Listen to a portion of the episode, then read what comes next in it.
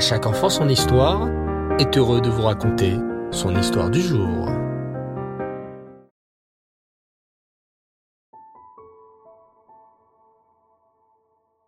Bonsoir les enfants et Reftov, j'espère que vous allez bien. Bao Hashem. Ce soir, je suis très heureux de vous retrouver autour de notre série hebdomadaire, autour de notre histoire juive. À travers notre histoire, les enfants, beaucoup de peuples ont voulu faire du mal aux Juifs. Ce n'est d'ailleurs pas étonnant, malheureusement. Depuis que nous avons reçu la Torah au mont Sinaï, les Goïms sont jaloux de nous, le peuple juif, qui avons accepté la Torah. D'ailleurs, le Har Sinaï vient du mot Sina, la haine. Car depuis que les béné Israël ont reçu la Torah sur le mont Sinaï, beaucoup de non-juifs nous haïssent et veulent nous faire du mal. Dans notre histoire juive, il y a deux mots qui ont, durant longtemps, fait trembler nos ancêtres. Ces deux mots sont meurtre rituel. Depuis l'époque du Moyen Âge, au 7e siècle, des non-juifs accusaient les juifs de faire quelque chose de terrible. Des crimes rituels. En fait, ces non-juifs accusaient les juifs de fabriquer de la matzah pour Pessah avec du sang. Bien sûr, cette accusation était complètement fausse. Dans la Torah, il est clairement interdit de consommer du sang. Même lorsque maman casse un œuf, pour faire une omelette, elle vérifie bien qu'il n'y ait pas une seule goutte de sang à l'intérieur. Hélas, beaucoup de non-juifs à l'époque accusaient les juifs de faire des matzot avec du sang.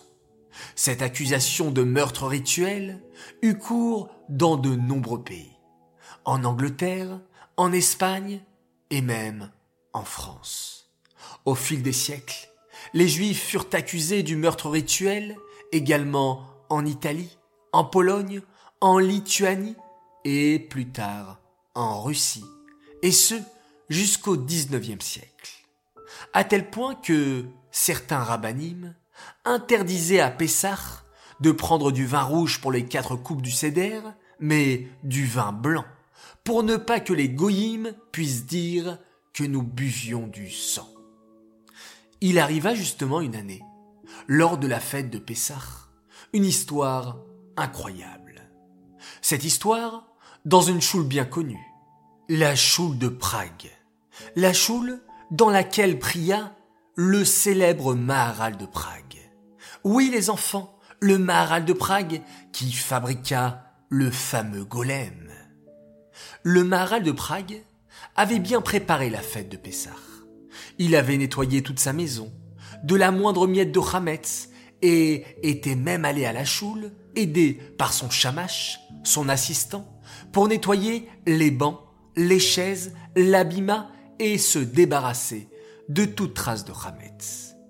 Nous étions maintenant veille de Pessah. Le Maharal de Prague avait bien fait la Bédicat Hametz, la recherche de Hametz, dans tous les recoins de la maison. Il fit à présent le schéma Israël et s'endormit. Mais à peine eut-il fermé les yeux qu'il se réveilla en sursaut. Il entendait une voix qui lui disait Maharal de Prague, il reste encore du Hametz que tu n'as pas détruit. Était-ce un rêve ou la réalité? Le Maharal de Prague décida de se lever pour vérifier si la voix qu'il avait entendue disait vrai. Il inspecta sa maison de fond en comble, fit le tour de chaque pièce, mais rien. Il n'y avait pas le choix. Peut-être que du Hametz restait encore dans la choule. Le Maharal réveilla alors son chamache, lui raconta son rêve qu'il venait de faire et lui dit Viens avec moi. Nous allons inspecter la choule pour vérifier qu'il ne reste plus aucun Hametz.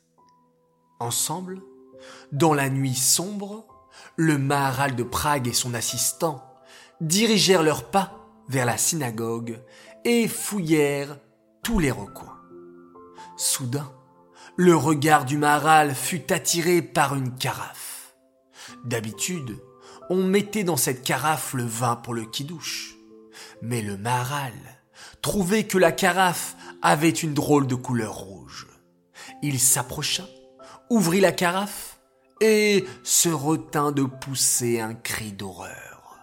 Ce n'était pas du vin, mais du sang. Oh, Hachem, murmura le Maharal. Sûrement, un méchant goy est venu pendant la nuit mettre du sang à la place du vin dans notre carafe du kidouche. Il va ensuite partir raconter au roi que nous, les juifs, utilisons du sang pour Pessah. Quelle accusation affreuse. Vite, dit-il au chamache, nettoyons cette carafe. Rapidement, le Maharal et le chamache vidèrent la carafe de son sang. La nettoyèrent bien et la remplirent avec du vin. Puis, il retourna avec son chamache chez lui. Le premier soir de Pessah arriva. Tous les juifs de Prague étaient réunis à la choule pour faire la tefila d'Arvit, la tefila du soir. Quand soudain, on entendit des bruits étranges. D'un coup, les portes de la choule s'ouvrirent pour laisser passer des policiers, l'air sévère et une multitude d'hommes en colère tenant des armes à la main. Les juifs de la choule eurent très peur, ne comprenant pas ce qu'il se passait. Mais le maral de Prague monta près de l'abîma et s'écria. Mes frères juifs, n'ayez pas peur, Hachem est avec nous. Commissaire, s'adressa-t-il alors aux policiers, que nous voulez-vous? Le chef des policiers s'exclama. Un de mes hommes est venu nous rapporter une chose terrible. Vous avez tué un enfant de chez nous, et vous avez gardé son sang dans votre synagogue pour fabriquer vos matzot. Nous allons alors fouiller la synagogue dès à présent. Si nous trouvons effectivement du sang dans votre synagogue, vous serez tous arrêtés et condamnés à mort. Aussitôt, les commissaires se mirent à fouiller la choule. Et lorsqu'ils trouvèrent la carafe, ils s'écrièrent. Elle est rouge! Elle est rouge! Ce doit être là que les Juifs ont caché leur sang! Mais en ouvrant la carafe, le chef des commissaires s'écria. Mais non! Ce n'est pas du sang, c'est du vin! Du simple vin rouge! On vit alors un des hommes dans la foule devenir pâle très pâle. Puis il s'évanouit en criant. Je, je, c'est impossible. Le Dieu des Juifs leur fait des miracles. Mais c'était du sang dans cette carafe. Le chef des commissaires lança alors un regard sévère vers cet homme et s'écria. Garde, arrêtez cet homme qui a accusé des Juifs innocents pour rien. Cela fait déjà plusieurs fois qu'on accuse des juifs de meurtre rituel, alors qu'ils n'utilisent que du vin dans leur tradition. Et c'est ainsi que les juifs de Prague furent sauvés d'une terrible accusation. Durant toute la fête de Pessah, les juifs remercièrent Hachem de les avoir sauvés de cette terrible accusation.